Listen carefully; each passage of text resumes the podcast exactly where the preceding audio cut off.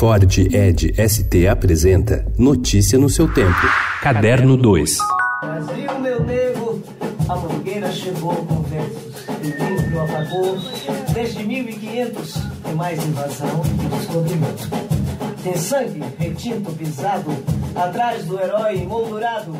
Mulheres, tamanhos, Maria quero Bethânia é definitivamente artista dos palcos e é para onde Bethânia retorna com a turnê Claros Breus, que teve pré-estreia com apresentações intimistas no Rio de Janeiro e chega a São Paulo no Credicar Hall na sexta e sábado. A direção é de Bia Lessa, que trabalha essa dualidade de luzes e sombras, enquanto Bethânia traça uma narrativa com clássicos de sua obra, músicas inéditas na sua voz e outras totalmente inéditas. Em entrevista ao Estadão, a cantora falou sobre o novo show e de seus sentimentos sobre o Brasil.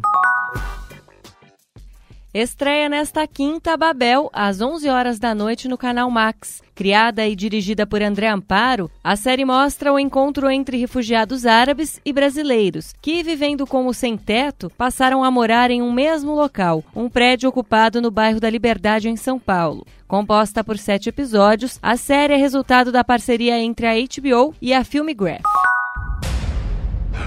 Allow me to reintroduce myself. My name is O. There's two of them and two billion dollars worth of us. If the three of us don't work together, billions of people will die.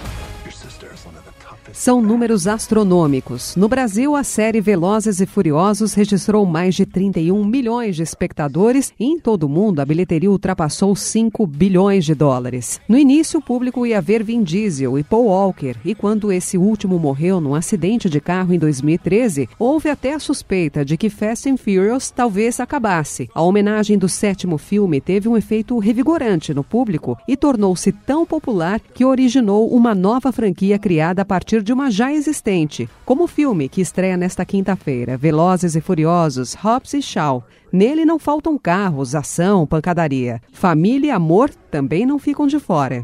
Morre aos 91 anos o produtor de grandes sucessos da Broadway, Hal Prince. Com 21 prêmios Tony, ele produziu clássicos como Cabaré, Fantasma da Ópera, West Side Story e Violinista no Telhado. A causa foi uma doença curta, disse seu assessor de imprensa, sem mais detalhes. Notícia no seu tempo. É um oferecimento de Ford Edge ST, o SUV que coloca performance na sua rotina até na hora de você se informar.